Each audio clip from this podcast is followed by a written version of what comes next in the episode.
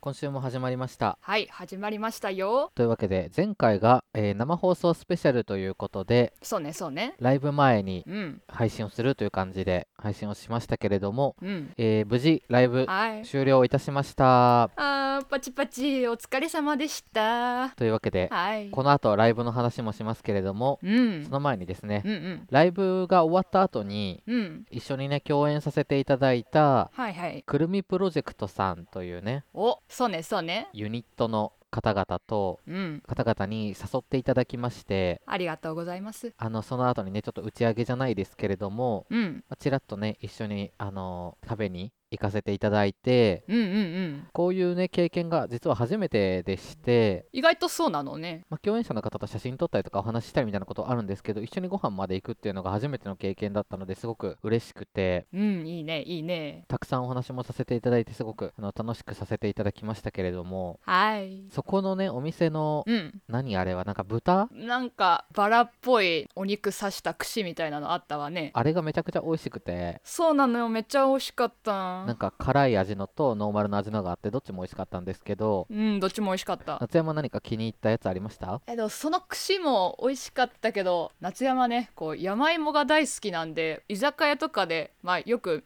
見かけはする。あの山芋切ってわさびと食べるやつとかが、まあ、好きなんだけれどもそのくるみプロジェクトさんに誘っていただいて行った場所が山芋にゆかりだったのかなあれは。ちょっと塩っぽい紫のやつだったんで多分ゆかりだと思うんですけどその山芋切ったやつにゆかりかけてあるやつが最高に美味しくて。箸がいっぱい進みました。ありがとうございます。なるほどね。うん。でその後にねあのふそれの後は地元の友達とねうんうんうん。我々も合流してうん行ってそこのポテトサラダがねちょっと不思議なやつで。ああそうねそうね確かに。そう具材が全部丸ごとうん。器に入っててそれを自分で潰して混ぜて好みの粗さにしてくださいねみたいな。うんうんうん。なんかめんどくさいサラダみたいな感じのニュアンスだった気がするわね確かに。みたいなやつがあってうん。変なの？って思いながら確かに。食べて変ね。そうそうそうそうそう。うんうん。とかっていう感じでうん。まあこう終わった後のこう開放感みたいなのをねうんうん。味わうことができましたね。できましたできました。という感じではい。ライブも無事終わりましたのではい。これからは通常営業ではい。参りたいと思います。頑張ります。白星ネオと夏山かなめのラジオ第一中学校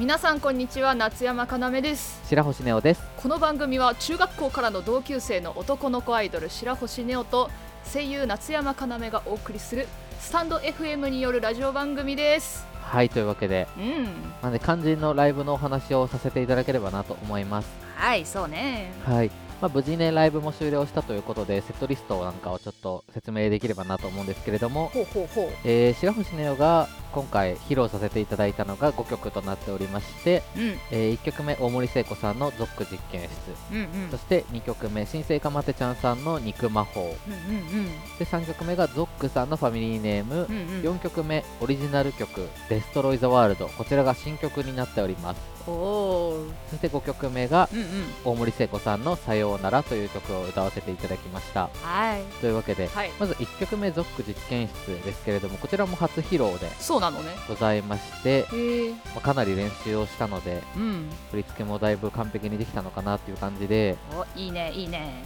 歌詞もほとんど間違えずにいけたので、おおまあ、良かったなって感じなんですけれどもうん。あの最後の振り付けでうんうんうん。あの倒れるっていうことが発生してあ倒れるって言ってもあのわざとですけどまあまあまあまあまあそうまあ。そうそうそう演出として。うん。で練習の時はそんなことするつもりが全然なかったんですけどほえー。それはちょっと入りすぎてうんうん。そういう感じになっていますね。ほそして2曲目新生かまってちゃんさんの「肉魔法。ううんうん」でこちらも初披露で新生かまってちゃんさんの曲を歌うのは初めてであそうなんだへございましてえ。割とこれまでうん。まあ結構叫んだりとかが多めだったりとかそうね。あとかまってちゃんの曲結構キーが難しいところにあったりとかするのがあってあらそうなの？なかなか歌いこなせずにいたんですけれどもふんふんふん。今回は割とチャレンジということで肉魔法を入れました。うんうんうん。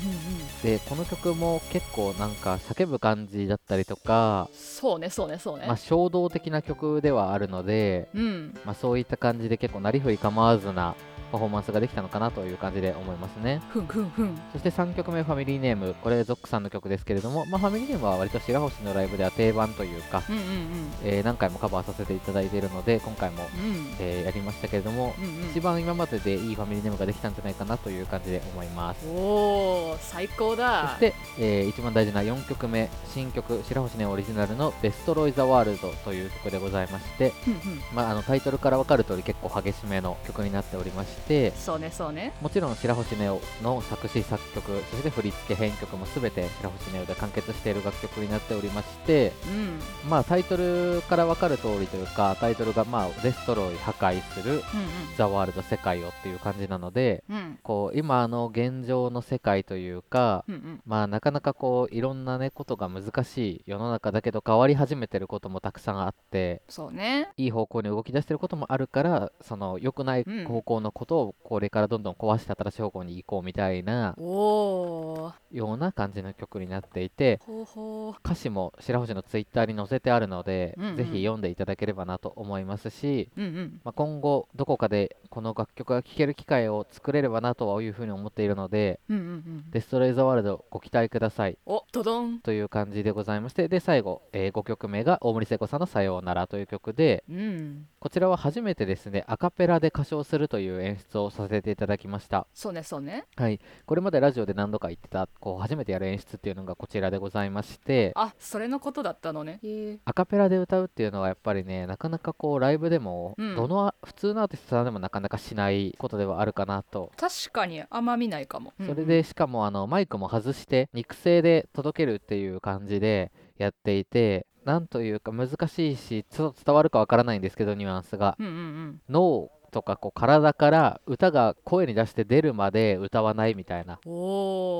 感じで本当にこう今今っていう瞬間瞬間で歌っててなので結構テンポとかもぐちゃぐちゃなんですけどうんうんこう一番いい状態のさようならを届けられればなっていう感じで歌っておりましてこちらツイッターに動画アップしてあるのでよろしければご覧いただければと思います。要チェックですね。はい。というわけで白星のライブはこんな感じですけれども夏山はどうですか？夏山の場合は4曲歌わせていただきましてで最初に歌ったのが坂本真綾さんの「プラチナ」で次がと新井由美さんこう松任谷由実さんの「ルージュの伝言」そして井上あずみさんの「隣のトトロ」そして最後にそのこのアイドルマスターの曲で桜森かおりキャラクターボイス郡ありささんで「ハミングバード」という歌を歌わせていただいたんですけれどもはい。ネオキュンと比べるとこう真逆な感じというかこうネオキュンが破壊であれば、まあ、再生ともちょっと違うけど優しい感じっていうのをもうやる前から作っていきたいなっていうのは思ってたんでこういう瀬取りにしました。まず1曲目「プラチナ」なんですけれどもこう瀬取りを作るにあたってこう最初からなんか自分にあまり関係ないとこから持ってくるのもなというのも思ったんで元祖をたどるというか昔自分どういうテレビというかアニメとか見てたのかなっていうのを考えてたらそうカードキャプターさくらの曲なんだけれどもよく見てたのよね。今の夏山の感じというかイメージと比べるとあそういうのも見るんだって思う感じあるかもしれないんですけれども。夏山もかつてはこう人並みに可愛いものに憧れたりだとか可愛いコスチューム可愛いステッキこう乗って空飛んだりっていうのに憧れてたりしたこともあったんでで曲もなかなかというかこう歌い継がれているような名曲だなとも思っておりまして個人的にザ・オープニングっていう感じがしたんで、まあ、これは最初に持ってこようかなっていうのがありましたね。で瀬戸りの中で一番最初に2番目くらいに決まったのがこの一番最初に歌った「プラチナ」でしたね。でここから夏山のライブが始まりますよということで。で2曲目3曲目がこのジブリつながりでその「ルージュの伝言」と「隣のトトロ」だったんですけれどもその2曲目の「ルージュの伝言」も主人公のキキがほうきに乗って空飛んだりっていうところで憧れっていう点でつながっているところもあるし、まあ、そもそもジブリが大好きなんで、まあ、どこかにジブリの曲は入れたいなと思ってたんですけれどもこうジブリの曲を選んでいくにあたって、まあ、他にも入れようかなって思ってた曲があってすごい迷った結果のこの2曲だったんでこうもしよもっと後とかそのうちまたライブをさせていただく機会があったら何かしらまた別のジブリの曲を歌うかもというのがございますね。でまあ、その2曲目の「ルージュの伝言」はその魔女の宅急便の曲だったんですけれども3曲目同じく「隣のトトロ」の曲なんですけれどもトトロはね当時まだビデオテープだった頃の時代で夏山はもう擦り切れるほどトトロを見ていてとっても大好きな曲だったんでまあこの「ルージュの伝言」を入れるよりも先に隣のトトロは入れようかなということで、まあ、入れたんですけども結果こう1曲目2曲目3曲目ってこう優しい感じになったんでこれはいい感じに構想ができてるんじゃないかなと思った次第でございますね。でまあそして最後、まあ、一番大事というか、まあ、どれも大事ではあるんですけれども一番最後4曲目の「ハミングバード」という曲なんですけれどもこれは夏山が今個人チャンネルの方で唯一上げているこの「歌ってみた」の曲で歌わせていただいた曲なんですけれども曲自体が知らない世界に踏み込む時の不安だとかあとこう不安だからこそこう自分を信じることが大切なんだなというかこう不安だからこそ自分のできることを最後までやりきってこう不安から飛び立つぞみたいなこうこれから私羽ばたいていきますみたいなこう最後に持ってくには一番うってつけの曲だなということで入れさせていただきましたね。こう練習の時にうっかり泣いてしまうことがあったんですね。でこう練習の時で泣いてこれもしかしたら本番も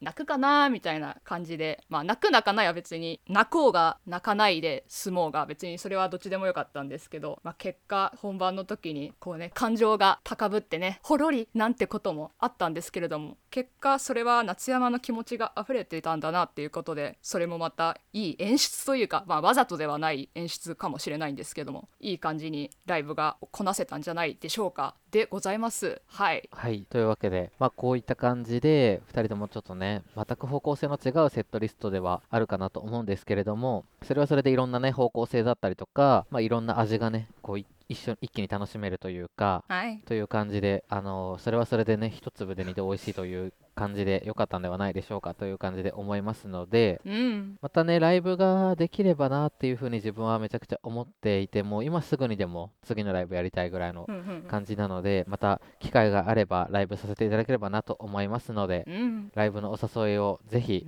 いただければと思います、こちらからお願いします。はい。というわけでそれではコーナー参りましょう。トーク力向上委員会このコーナーは2人のトーク力を上げるためにリスナーさんから募集したお題をもとに5分間フリートークをするというコーナーです。はい怖い。というわけで今回は夏山の挑戦です。はいではお題いきます。はい。お題はこちら。お菓子。というわけでお菓子をテーマに5分間フリートークスタート。ということで夏山のお菓子についてのお話なんですけれどもこうねこうラジオとか YouTube を始めてからがお菓子好きみたいなお話を、まあ、ちょこちょこさせてもらってこう夏山といえばお菓子みたいなところがあるかもしれませんが夏山実は小さい時からお菓子が大好きでしてこう、まあ、昔はこう小学生の頃とかこう習字を習ってたんですけどその習字屋さん習字屋さん？そう習字するところの向かいに駄菓子屋さんがあったんでその習字行った帰りには毎回その駄菓子屋さんに行ってこ今日は100円買お100円分お菓子買おうかなみたいな感じで今日はこれとこれみたいな組み合わせをする感じでこう昔から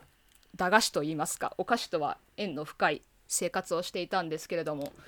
こう昔から好きなお菓子まあお菓子は何でも好きなんですけどこう昔からよく買ってたなって思うのはうん綿菓子かな。こうこうけ今もスーパーで売っているそのちょっとメタリックな袋に入っているなんかちょっと塊じゃないけどこうふわふわじゃなくてちょっと四角い感じになってる袋に入った綿菓子が、まあ、最近は好きで、まあ、ちょくちょくというかお菓子買う機会があったらよく買ってはいるんですけれども、うん、こう綿菓子の魅力はですねやっぱり何といっても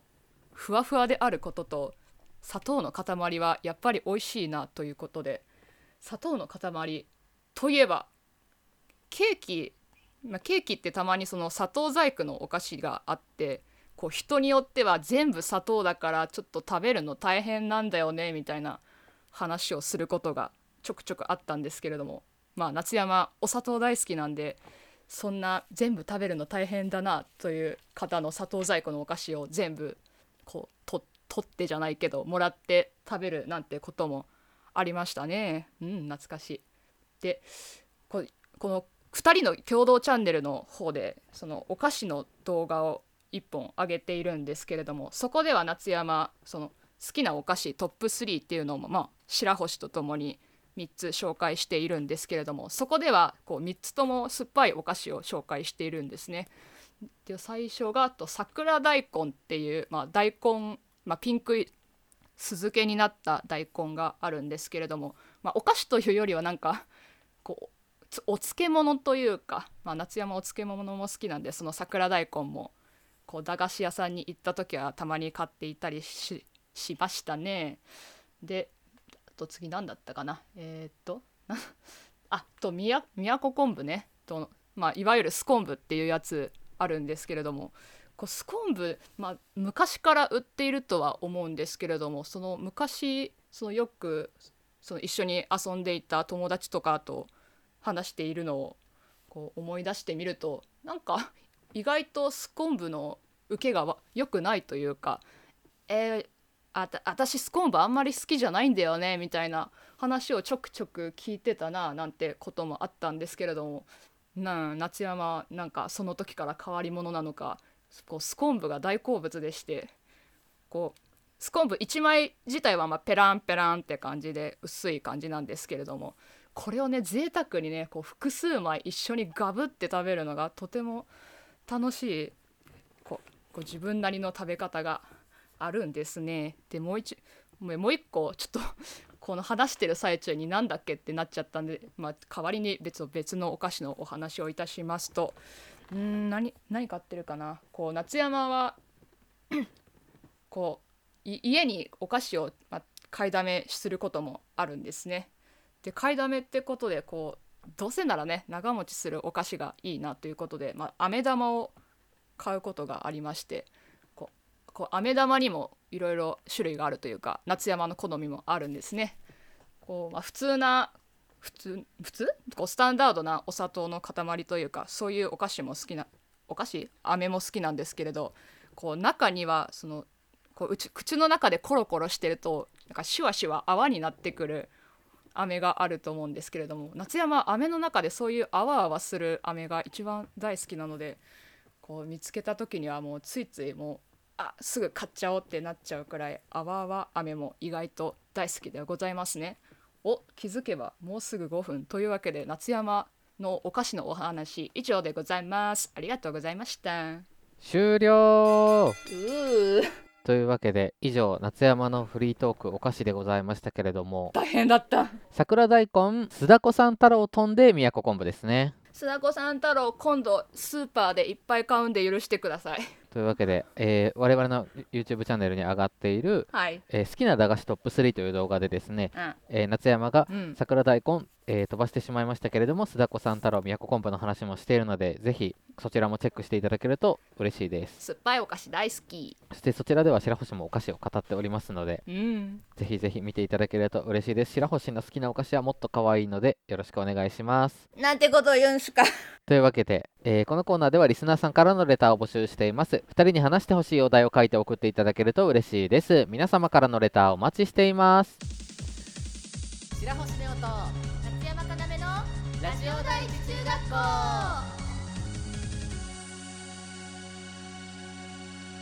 それでは次のコーナーに参りましょう。教えてリスナー先生。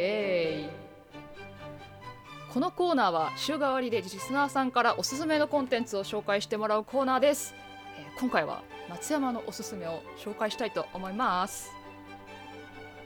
今週のおすすめは何ですか？今週のおすすめはこちらです。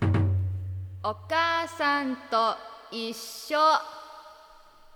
でございます。ごめんなさい今週のおすすめは何ですか？をちょっと忘れてたんで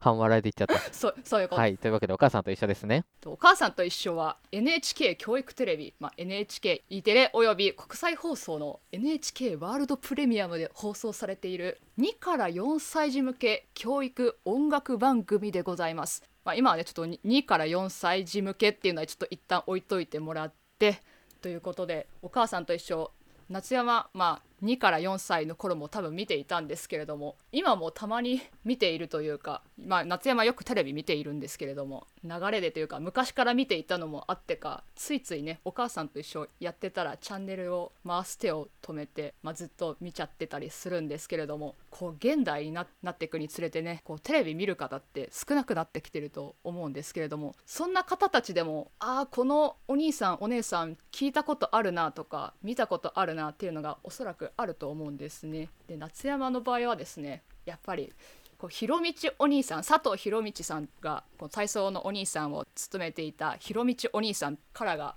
夏山のお母さんと一緒人生の始まりじゃないですけれどもこうひろみちお兄さんを見ると幼女だった頃の私夏山を思い出すなということでございましてで、まあ、お母さんと一緒その体操とか歌のお兄さんお姉さん以外にもこう人形劇みたいなコーナーがあってですね皆さんご存知かどうかあれですけれどもこうネット上でもたびたび有名になっていたスプーが主人公のグーチョコランタンだったかなこうスプーが登場するコーナーがあったりだとかこう体操の時ではこう今はその体だんだんっていう読んで字のごとく体をだんだん使って体操して動こうねっていうコーナーがあったりだとかまあいろいろあるんですけれども。ネオキュンもそのテレビあんまり見ない方かもしれないですけれども。ちょっとは記憶があったりするんじゃないですか？まあさすがにうん。やっぱり子供の頃は、まあ誰しもがねお母さんと一緒に見ると思うんですけどうん。一番比較的 NHK の教育番組結構好きだったので子供の頃。あそうだったんだ。へえ。まあ結構そのなんだろうな学校風邪で休んだりとかしたら絶対あのうんうん NHK 教育を絶対見ていて。うんうんまあそうねそうねそうね。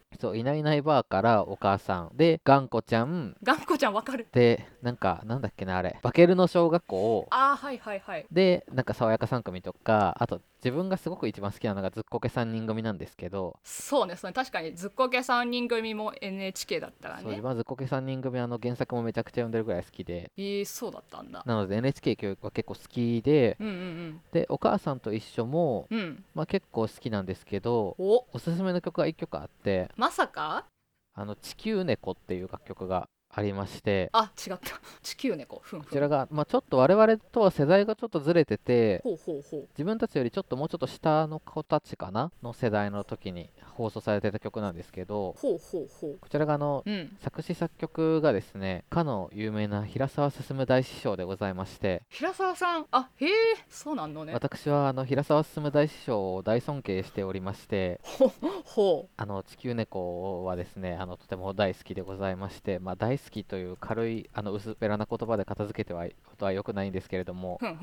まあ、ラジオなのでこれぐらいにあの短めに大好きでございますのでお母さんと一緒ではもう地球猫が一番好きでございますね。地球猫とメモメモ。確かにねおお母さんと一緒からというかお母さんと一緒初の名曲というか大好きになった曲はあるなっていうのはありますけれどもお母さんと一緒といえばやっぱりうん。団子三兄弟じゃないですか。ああなるほどね。団子三兄弟かまあ確かに世代だよね。昔からよく見るし最近もなんかどっかで見た気がするんですよね。やってたかどうかはあれだけどあれこそなんか長年歌い継がれている名曲な気もしますけれども、まあ、最近もそのお母さんと一緒に見ていてあそういう曲も流れるんだみたいなことを思うことがあって音楽のジャンルって言えばいいのかな？このヨーデルっていう曲調というかあってその羊飼い的な感じで上に激しく下に激しく行き来がすごい、まあ、ヨーデルって調べてもらえればちょっとわかるかと思うんですけれどもなかなか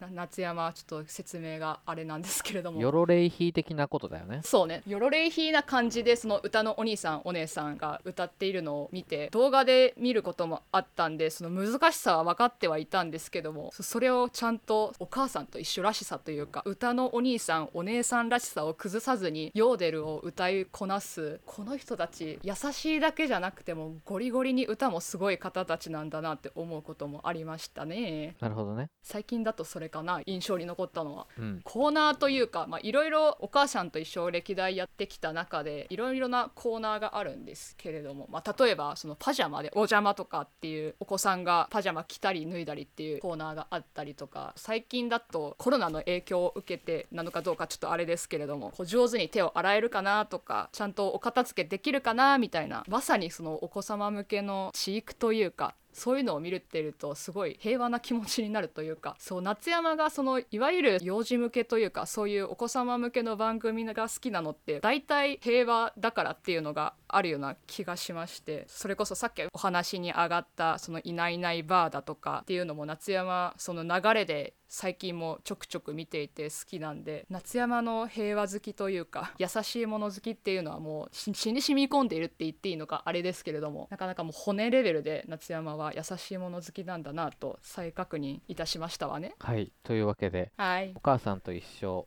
ですけれどもおすすめ楽曲は地球猫と虫歯建設株式会社でした。あ名曲。わかる。でもやっぱり2人のおすすめって言えばやっぱり虹の向こうにじゃないですか？虹の向こうにも好きです。虹の向こうにはまあ全員好きかなとは思いますのでうんうん。あとどこのこのキノコですね。そうね意外とお母さんと一緒初なのよねあれという感じで実は白星も割とお母さんと一緒フリークかもしれませんね。お素晴らしい。今度語り合おうぜ。はい。というわけで夏山のおすすめお母さんと一緒でした。はい。このコーナーではリスナーさんからおすすめの作品やコンテンツに関するレターを募集しています。2人に見てほしい触れてほしいこんな素晴らしい作品があるなど何でもいいので熱意のあるプレゼンをお待ちしています。白星ネオと夏山かなめのラジオ第一中学校。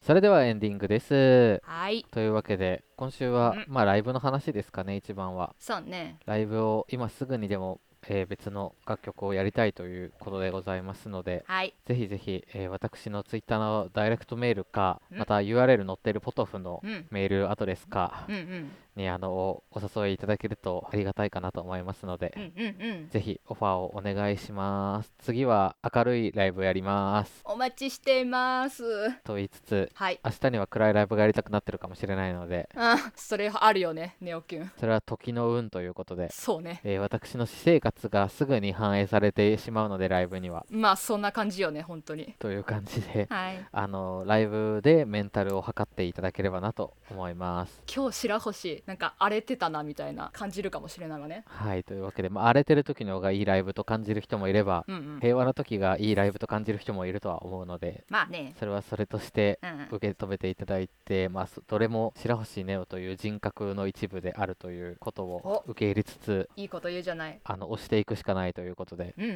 ん。そうなんですね。あなたたちに合わせられないのであなたたちが私に合わせていただければと思います。ああ夏山もねまあ YouTube の方での夏山はなかなか変な感じというか言ってしまえばおもろ系夏山な感じもしますけれどもライブの夏山はね晴れやかというかまさに平和な夏山だったんですけれどもどちらも夏山の本当の人格ということでできればねどちらも愛していただきたいですね。皆さんよろしくお願いします。あなたは一緒よ比較的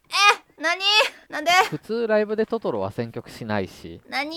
そっちも一緒よ。マジ？そうね。そうなの？あのまあ割とこう面白がられてはいたと思うのでそうなの？共演者とかスタッフ陣営に。なぬ。なんかルージュの伝言の時もいい曲とか平和な感じっていうよりかは懐かしいっていう盛り上がり方だったんで。確かに考えてみればプラチナだしルージュの伝言だしトトロだし大体懐かしい曲じゃん。そうなんですよね。でそういった曲をライブで選曲する人って基本的に見たことがないので、マジ。まあ、あとああいうライブでトトロ選曲とかってちょっと多分面白なんですよね。マジ？散歩でコール入れるとかさ。あーまあまあまあまあそうそうそうそう。ね。そういう方向性だと思うので見え方としては。うん。多分あんまり変わらないですかね。マジかよ。